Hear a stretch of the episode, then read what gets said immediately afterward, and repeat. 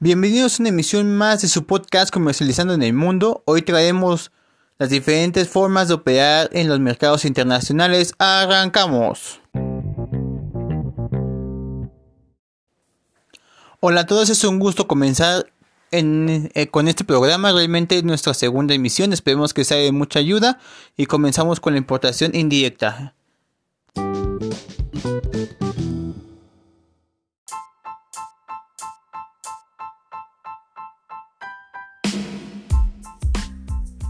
En este caso, vender nuestro producto a otro país por medio de un tercero y que, es, que éste lo comercialice dentro de su mercado. Esto es la exportación indirecta. Hay que aclarar que para este tipo de negocio se requiere un conocimiento de mercado destino, una experiencia recursos personales especializado entre otras variables. Y las comercializadoras ya cuentan con todo este tipo de recursos y conocimientos para poder vender el producto o servicio dentro de un mercado meta.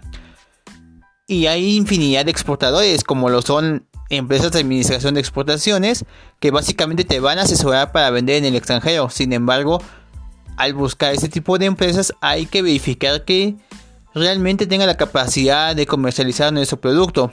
Un ejemplo de esto lo vemos claramente en lo que es la relación entre China, Alemania y México.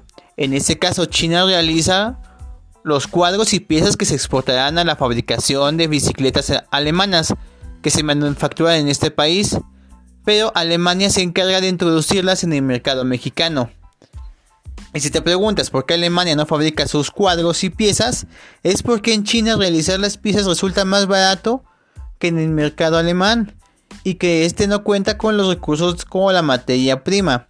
A su vez, Alemania es la comercializadora que se encarga de vender en México porque los mexicanos lo ven como signo de calidad por venir de Alemania, cuando las piezas son chinas, y porque existe tratado de libre comercio entre la Unión Europea y México.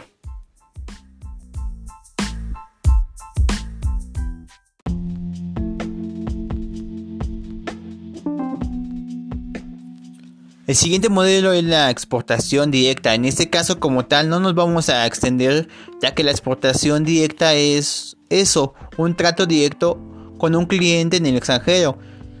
Esto nos da la posibilidad como fabricantes de poder crear nuestro modelo de negocios y de logística donde nosotros mismos podamos vender el producto al consumidor final en sucursales o filiales. De este modo llegar a un acuerdo mutuo y fijar los precios. Como tal aquí ya no hay un intermediario, ya que nosotros mismos hacemos todos los tratos y llegamos a los mejores términos para ambas partes. De igual manera, como sabemos en ese tipo de contratos, únicamente hay que este hay que pasar así como que dice la frontera, en el cual no hay mucho problema.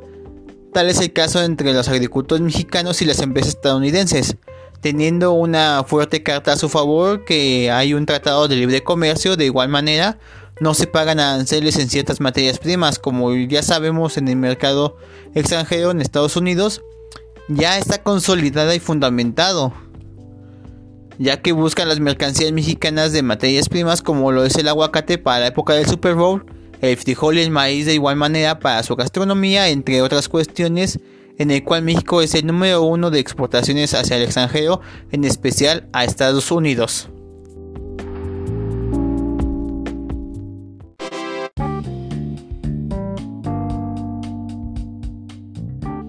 El tercer modelo de negocios es uno que ya, muchos ya conocemos y son las licencias. Esto lo vemos por lo regular en, las franquicias, donde para poder fabricar o vender un producto se tiene que pagar una regalía por derechos de autor y lo que otorgan dichas licencias dan las herramientas y soporte o manuales para su elaboración.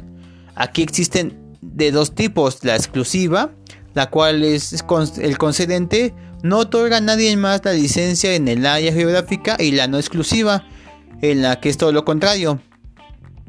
Se puede conceder la licencia a dos o más en la misma región. Esto lo vemos en la cadena como la KFC, donde empieza este empezó localmente, el coronel vendió la licencia y la receta a otros, cobrando las regalías y vendiendo una metodología, y estos abrieron sus restaurantes en otros estados, llegando así hasta otros lugares del mundo.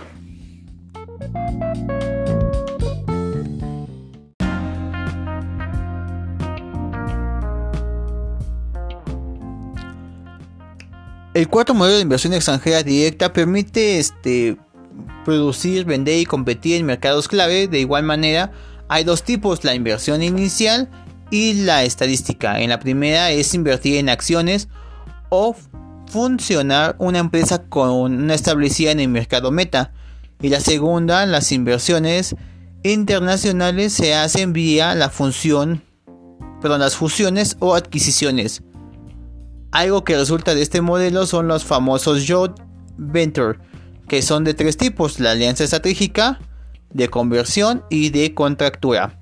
Un ejemplo de esto lo vemos en la alianza estratégica que se está dando entre Televisa y Univision, donde al llegar la unión buscan competir contra empresas como Netflix y otras plataformas. Cada uno conoce su mercado y se van a apoyar a nivel tecnológico para la creación de nuevos contenidos.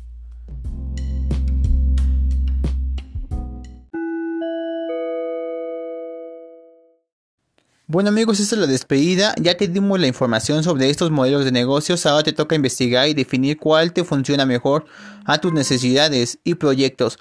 Esto fue Comercializando en el Mundo. Mi nombre es Enrique Guzmán y lamentablemente no canto. Hasta la próxima.